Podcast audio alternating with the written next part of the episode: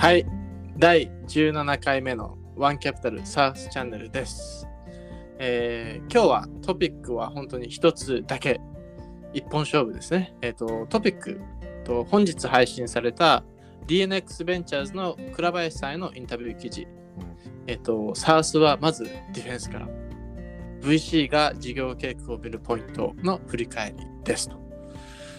浅田さん、この記事は読みましたか？もちろんで。ですていうかまあ、僕僕たち普通に皆さんで参加してましたけど、ね、そうですね浅田さんと僕と宮下さんでイ。ンタビューに同席してましたから、もう楽しかったですよ。まあ、うん倉橋さんは、えっと、経歴を説明する必要も全くない方ですけども、うんうんあのー僕の大好きな大先輩で、セルソースベンチャーズに僕を、えっと、誘っていただいた方、すごい不思議なエピソードを少しここでも、あの、はいはい。こんなに隠す話でもないので、僕は当時、伊藤忠テクノロジーベンチャーズで、はいえっと、1年半、2年目ぐらいかな、だったんですね。で、ITV、略称ですね。ITV が、えっと、3号ファンドを運営してたので、4号ファンドレイズをする、ファンドサイズを3号が53億円ぐらいだったので、で、まあまあいい投資もできてたんですね。メルカリとかユーザーベースとか。はい。で、まあ、市場のきこう高まりもあったので、あの100億目指そうと。ってことは、投資パートナー足りない。はいはいはい。商社マン出身の倉林さん最高じゃないですか？みたいな話になり、私は今ちょっとリクルーティングしてこいみたいな。え、その時はもう倉林さんはセールスフォースにいる？そうそうそうです。はいはいはいはい。もともと倉林さんは物産時代にグローブスパンキャピタルパートナーズに出資をして、出向して、はいで、MBA ウォートン行って帰ってきたと思ったら転職をグローブスパンにしてるという、はい。それありなの？みたいな。はいはいはい。で、僕は伊藤忠時代にグローブスパンにも LP 出資して、で、すごい LP 営業が上手な、今、要は砂川さんと、はいはい。あとはあのービットコイン系のマーケットプレイスやってる茅森さんっていう人が、はい。両党三菱商事で HBS 出て、同期がいて、でそれにもう半端ない営業されて、うでん。伊藤忠として出資したときに、あのー出向できるとグローブスパンに、シリコンバレーに行って、うん VC の出向機会がある。だから出資をしたんですけど、まあ、普通にあえなく僕上司に、あ、そう？お前まさかお前出向の部分にお前魅力聞かれてるんだよ。いやいやいや、パフォーマンスがいい方です、みたいな。いや、ここからのネットワークで商材が取れますよって。そうですねお前まさか聞きじゃねえだろ。いや、まあ、じゃあ全然そんな、でもちょっと可能性がないからな、お前。お前そんな甘えたこと言ってんじゃねえよって怒られてですね。なるほど。そうしてるうちに、倉林さんという方が物産から行ったというのを聞いて、羨ましいと思ってですね。うん。はい。で、それで、ご帰国された時に倉林さんと初めて会ったりっていうぐらい、ちょっと昔から知ってるんですけど、うそれん。で、あの、声掛けしたら、あの、ITV で、ちょっと4号ファンドで、もうパートナーで、とかって言ってたら、いや、シンジ、ごめん、俺、もう他決まってんだ、みたいな。え、どういうこと？え、もう他に、あ、そうなんですか。え、辞めるんですえど、ど、どういうことですか？みたいな。あ、そうそうそう。俺辞めるからさ、ちょっとさ、レジュメ出してくんない？え、レジュメ？ぼ僕ですか？って。僕、レジュメなんか作ったことない。あ、MBA 行った時にちょっと作りましたみたいな。あ、それでいいから、アップデートしなくていいからみたいな。よくわかんなくて送ったらですね、シンちょっと面接しないんだよなって。え、面接？え、セルスフォースベンチャーですか？あ、そっか。倉橋さん辞めるんですか？そっか。人がいないんですね。あちょっと何人か声かけてるからさって。いいから、あの記念事件だからみたいな。そんなところで始まって。えなんか、なんかえ、どういうことだろう？確かに俺出向中だし、いつか伊藤忠本社戻らなきゃいけないし、悪くないかもみたいな。まあまあ、ちょっと長くなっちゃうんですけど、まあ、そういう経緯でお誘いいただいて、僕のー、すごい。面 B2B 白いですスターズの投資家としてのキャリアが始まった、もう、あの、VC のキャリアの恩人なんですよ。で。本当に、まあ僕着任した時に、すでに20社ほど、15から20社ぐらいもう出資済みで、うん。で、やっぱり日本の CVC を立ち上げるのってやっぱり外資系ってやっぱ大変なんですよね。うん。はい。あの、全部やっぱりヘッドコーター US だし、US セントリックだし、ものすごいこう礎を作ってくださった方で、もう2010、ちょうど4年前です。2011年から2015年までいらっしゃったんですけど、うん。もうミスター SARS ですよね。日本で SARS の投資を一番最初にあの始めたと言っても過言ではない方なので、僕も同期しながら、あの、すごい、まあ、改めてまた勉強にもなりますし、はい。うん。そういった。エピソードを今回テキストでまとめた次第ですね。はい。で、あの、じゃあちょっと僕のエピソードも交えていいですか？あの、インタビューの時もお話ししたんですけど、倉林さん、以前、えっと、ウォートンにいた時に、まあ、皆さん MBA 行かれたらブログを書かれるんですよね。で、僕、それ読んでたんですよ。その時ままだ社会人になる前とかだったんですけど、その時の僕の趣味が MBS のブログを読むっていうのが、はいはい はい。面白いですもんね。あのうん面白いんですよ立場だったりするとね。うんで、まあ、あのキャリアがまあ結構ユニークじゃないですか。でも富士通、え、富士通から三井物産、え、なんで？確かに。その後 でた確かあの GS かどっかでインターンもされてるんですね、投資銀行で。うんで、その後 VC でっていう話だったんで、はい、あの、僕は実はだから憧れの人というか、まあ、い昔から読んでたあのすごい人のインタビューに同席で、倉さん読んでましたよ。聞いてましたね、僕は。いや、面白いなと思いながら、うん。はい、はい。ね。まあまあそんな感じでお互いにパーソナル、まあ僕の場合パーソナルって僕が一方的に知ったという感じなんですけど、うん。まあインタビューをあのさせていただいて、うん。で、えっと、まあ僕は3つキーポイントがあったんだろうなと思いながらうん読んでいたんですけど、まあ1つ目が ARR の成長率を見ると。まあだじゃあ VC は事業計画のどこ見るんですかって言われたらまず ARR ですよ。これもう何よりもこれが大事です。うん要は ARR、要は MRR の成長率。これが一番ですよ。で、えっと、まあ皆さんに朗報なんですけど、プロジェクション AI だと MRR の予実管理できますよと。で僕、あのデモするじゃないですか。あの時もいつもそれをまず言います。あの、本当は PL で綺麗に管理できる方がいいんですよ。ただ、トップラインの予算に満たしてなかったら、そもそもなんかコスト部分まで話がいかなくて、トップラインどうやって伸ばしていくんですかっていう話になっちゃうんで、まずはここを作りましたみたいな話をして、だからここめっちゃ大事ですっていうのをお知らせしてます。うんで、もう一つが彼が言ってたのはチャーンですね。要は穴に、穴が開いた状態のバケツになってないかどうか。うんで、三つ目がネットリテンションレートでランダムエクスパンドを見ると。うん他に何か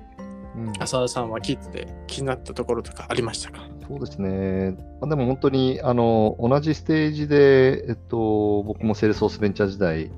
倉林さんと共同投資もしてきたし、今も、あの共同投資案件もあるので、えっと、すっごいやりやすいんですよね、倉林さんって本当に。あのクリアだし、えっと、あとは主主張してるその KPI のポイントも本当に似てるし、で多分それって product company のセールスフォースで、えっと、4年とか5年、あの長年やっぱり、あのキャリアを積んできたので、うん。あのこの同じ例えば churn 大事だよねっていう言葉になるんですけど、その奥深いところまで解説いただいたので、あとは分かりやすく穴の開いたバケツになってないかってことなんですけども、これって結局ターゲティングのことを倉林さんおっしゃってるわけで、うん。もう大企業だけど、プロダクトがまだ SMB レベルだったらチャンスするわけですよね。いくら営業頑張っても。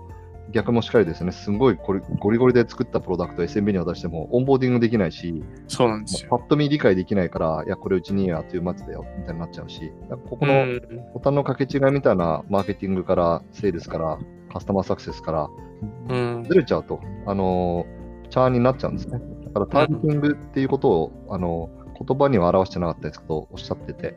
うん。すごく奥の深い話でしたね。で、あと2点目は、 growth efficiency、つまりうん成長の効率性についてのキーワードも何回かおっしゃってて、そうですでここも本当にさらっと倉林さんおっしゃってただけなんですけども、これもセールスフォース時代の、もうオペレーションをやってる会社として、セールスマンのあの SMB とかミドルマーケット、うんざっくり3つのセグメントあるんですけど、1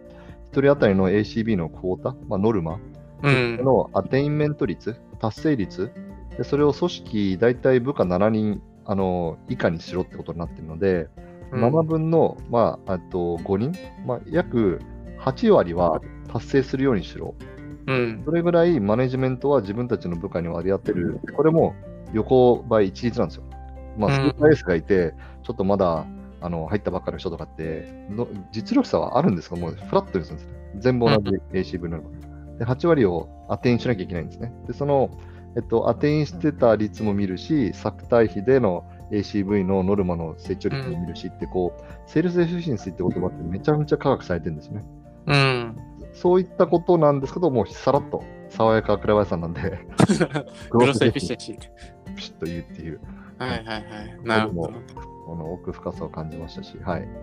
そうですね。あと、なんか、いろいろおっしゃってたのが、その無理やり ARR 積む。まあ、その ARR が大事ですよ、ARR 伸ばしましょうって言いつつも、ただそれを伸ばしたいんだったら、単純にこう S&M でこうアクセル踏んで、新規顧客じゃなくて、こうプロダクトと CS に投資して、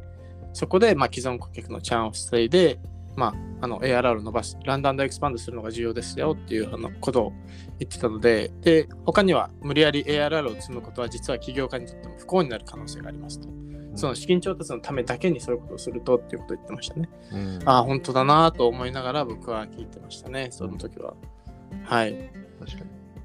いやあとはあれじゃないですか、あのどういう成長率が理想ですか？とか魅力的ですかっていう、はいはいはい、本当にあの起業家の方は、あれですよ、うん、その VC に認められるとか、ワオって言ってもらうのが全然ゴールじゃないので、そこだけは本当に強調してお伝えしておきたいですが、この場でも、あの本当にオーガニックだけどストレッチしながらどこまでお客様が欲してるのかっていう、そこの、うん、水のこの乾いた感を探し求めて、そこに水を注ぐっていうのが PMF ですから、うん、えっと、ですけど、僕らもある種、投資家としていろんな会社さんを見させていただいているときに、わおと思う数字はやっぱりあるわけで、そうですね。それは、あのまあ、この業界のいる方であれば、どなたでも聞いたことあるトリプル、トリプル、ダブル、ダブル、ダブルですね。はい、うん、本当に難しいですね、これは。はい。あのまあ、アメリカの会社は2億円スタートで 3, 3倍、3倍、2倍、2倍、2倍とか、日本は僕は1億円のケースでが多かったので、それを見て、あのスタートは1億円でいいと考えてるんですけど、1億円を3億円のエアラインにするのってめちゃめちゃ大変ですよね。うん、でこれは我々も今、よちよち歩きで、プロジェクト AI という事業計画サースとデータベースアザサービスに2プロダクト、そうシナジーがあるので、2つも出してますけども、あのー、めちゃくちゃ大変ですよ。想像つかない。大変ですよ。大変ですよね。いや、あれは本当にだから、浅田さんに最初、森島さん、でもやってくださいって言われた時、僕はこの人は何を言ってるんだろうと思いましたよ。で、で、でも、あれ、僕は投資をするんじゃと思いながら。でも、あの、意図はすぐに分かりました。やっぱあれをやると分かりますね。どんだけ大変かと。チャリンチャリンってお金を稼ぐのがどんだけ大変か。あと、プロダクトの開発とかも、あの、浅田さんもおっしゃってたじゃないですか。やっぱり外注ダメだよねと言いつつも外注をしたわけじゃないですか。地獄でしたわ。うん、ね。ボタンちょっと動かすのとか、ここの見え方ちょっと変えるとか、そういうのでもやっぱり時間かかるじゃないですか。うん、本当にあのやってみて、実際に自分がやってみると、ね、あの例えば僕たちのところに来てお断りする案件とかでも言ったらプロジェクション AI より全然すごいじゃんっていうプロダクトを持ってたりするじゃないですか。うん、すごいあ、うん、そうだね、うん。あの、エンパシーは爆爆上がりしますね。エンパシーとリスペクトですね、そうですねリ。リスペクトの方が強いかもしれないですね。うん、あ、こんな、こんなすごいの作ってるんだってなりますね。うん、はいはいはい。ああと、あれですね、それ関係で言うとプロ、プライシングなんか倉林さんはプライシングめちゃくちゃ 研究されてますよね。確かに。それもお話ししてましたね。で、実際これもね、難しいんですよね。うん、僕たちはなんかこう、いや、安すぎますよとか言うんですけど、値上げってめっちゃ難しいですよね。難しい。そうですね。実際にプロジェクションへの、まあ、スタータープランの5000円も、僕が AR できましたね。5000円ぐらいじゃないですかみたいな。あんだけあのコストベースプライシングとか、バリューコミッションプライシングとかって、僕も清掃時代に習いましたけど、一旦は5000円からみたいな。はいはいはい。うん、そうですね。いやいや、たくさん学びがありましたね、あのインタビューは。あ、で、えっ、ー、と、ちなみに皆さん、まだ、あの、今後もどんどんどんどん他の VC の方々にもインタビューをして、そうですね。あの、新しい、なんていうんですかね、これ一応ちなみにシリーズ名としては、えっ、ー、と、SARS ファンドレイジングハンドブックということで、うん、こういう感じでこういろんな VC の方にお話を聞いていこうと。すで、ね、うん、にあと2人、えっと、サード領域で特化して通してる、はいえ方もインタビュー済みなので、今週と来週にまた、えっと、それぞれ出します。で、はい、ここで僕らが目的としているのは、えっと、同じ ARR という単語を使うかもしれませんけど、重要視している KPI として、ただ、なぜその ARR なのかとか、どのようにそれが伸びると、うん、えっと、その投資家の尺度として投資したいのかっていう、投資の哲学みたいなものも、ものをあぶり出すためにインタビューしてます。で、じゃあなんでこんなインタビューしてるかというと、えっと、まあ、国内の今、SARS 産業は6000億円とか、そのうち8000、1兆円になるんですけども、で、うんスタートアップファンドレイジングも1社あたりの SARS の A ラウンド、B ラウンドって大き型化してると思うんですけど、もう1社でも多くの SARS の起業家の方がファンドレイジングっていうのもある種、あの型がありまして、投資の見てるところがうん。明確であれば、えっと、何を見てるかわからないって思いながら提案をし、まあ、説明をしたり、あの調達、交渉したりするよりも、明確になってた方がいいと思ってて、でそうですね。明確になってる、じゃあ T2D3 を目指すべきだ、じゃあ1億円っていう ARR を達成したら、ファンドレイジングしやすいんだ、これもしやすいです。でそれを分かっている状態で、じゃあ1億円って逆算して、何社、どのセグメントでうん単価をどうするべきかって、その事業にもっと集中できるようにするのが、この連載シリーズを始めた理由です。あのね。当然、ね、読んでいただいている方には、ね、ワンキャピタルも SARS 特化なんだから、ある種、競合の VC のインタビューを掲載して、露出を上げて、彼らのビールを流してしまったら、あのマイナスじゃないかってみ考えられる方もいるかもしれませんけど、もうもっとビッグピクチャーで、我々はやっていきたいと思いますし、我々もあのある種、競争力を出していかないと、本当にその通りになって、ただのメディアネタになってしまいますので、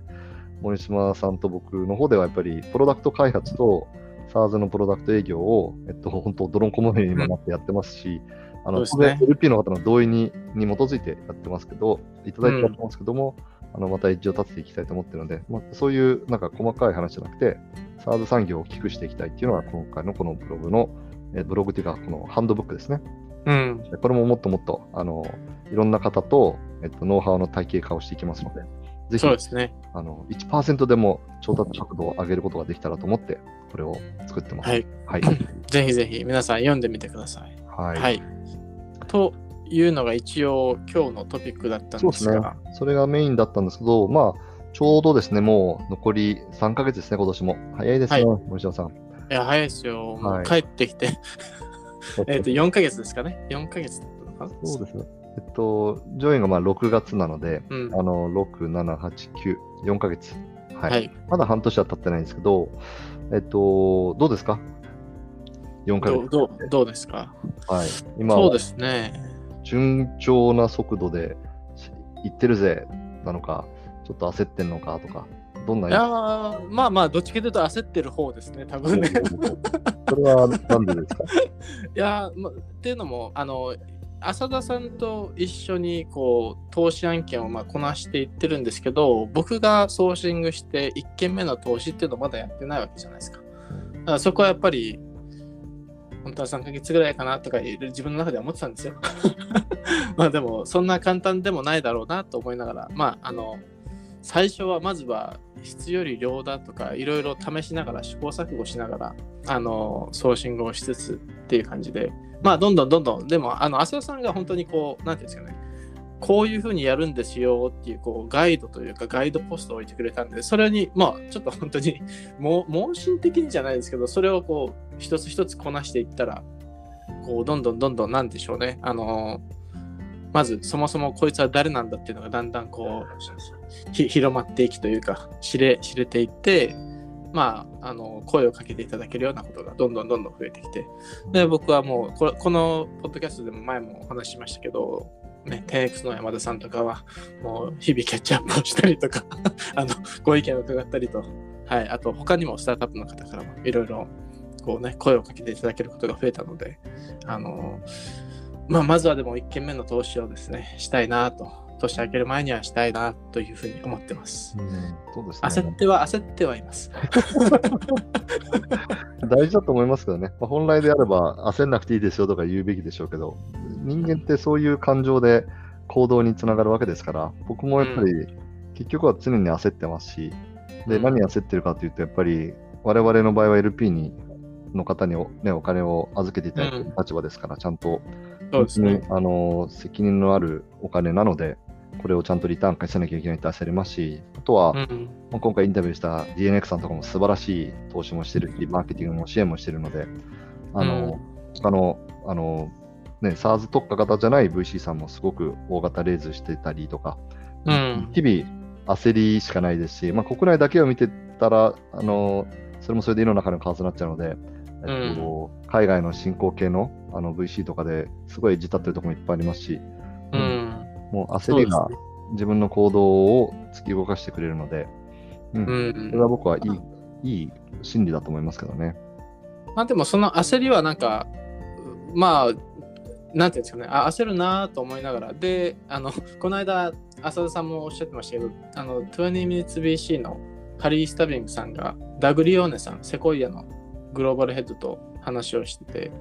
で、まあ彼も自分でも焦るよっていう話をしてたんで、あこの年齢になっても焦るんだと思って、こんだけ実績あって焦るんだ。いや、なんか、もう今までやってきたことは全部足すと過去のことだから、もう今クリーンスレートゼロ。もう何の実績もブランドない。そっからスタートだって。毎日新しいディールはそういう感じでやってるよっていう。もうなんか、もう9時5時の生活でもう5時になったらね、あの酒飲み出してみたいな、そんな緩い生活したらセコヤなんてすぐ潰れるよみたいなことを言ってて、はあ、こうだから勝ち続けるんだろうなと思いながら、ねなんかあれは、まあ本当にトップ VC から学べることも多いつつ、まあ進行形の僕 VC を最近もっともっと学んでますけど、まあダグレオンってさすがだなっていうか言ってないぐらい、ね、明日から自分たちをあのアウトオフビジネスに追い込まれるっていう危機感からそうそうそう、戦ってるって言ってましたね。そうですね。世界のセコイアって僕らは思ってますけど、その世界のセコイアが俺らは明日 bankrupt すると、倒産する可能性ってあるんだって、自分たちを追い込んでるっていうのは、多分まあ、ダグレオンのあの話っぷりからすると、もう、すごい operative だし、マシンみたいな人なんでしょうね。すごいプロセスとかたいな感じでしたよね。プロセスとかもすごそうじゃないですか、きちっとしてて。あのーよく英語の表現で I can make the train run on time って言うじゃないですか。うんで電車を走らせるよと、オペレーション、オペレートできるようんという話を何回も言ってて、うんただでも彼は自分で言ってたのはリーダーになるにはそれじゃダメだと。もっとビジョンというね、あの、みんなチームのみんなに働かせてみたいな話をして。て、まあでも、あの、本当にあの話を聞いて、そっか、こういう人たち、まあそうだよな、これこういう人たちだから生き残り続けるんだろうなと僕は思ったんで、うん。まあ僕も焦り続けていいんじゃないかいやー、素晴らしい締めくくりですね。うん。と。はい。なので、まあ、僕らもね、あのー12月決算なので、Q1、Q2、Q3 がもう終わり、Q4、うん。この3ヶ月間、あのースタートアップの方々に貢献できるような動きを、もうコツコツはいコツやっていきましょはい。う。はい。ということで、えっ、と、今回は、えっ、と、SARS はまずディフェンスから BC が事業計画を見るポイントの、まあ、倉林さんのインタビュー。で、あと、まあ、僕たちのちょっとね、初回、4ヶ月終わっての初回ですか、そうですね。をちょっとあの話してみました。えー第17回目のワンキャピタル SARS チャンネルでした。ありがとうございました。はい、ありがとうございました。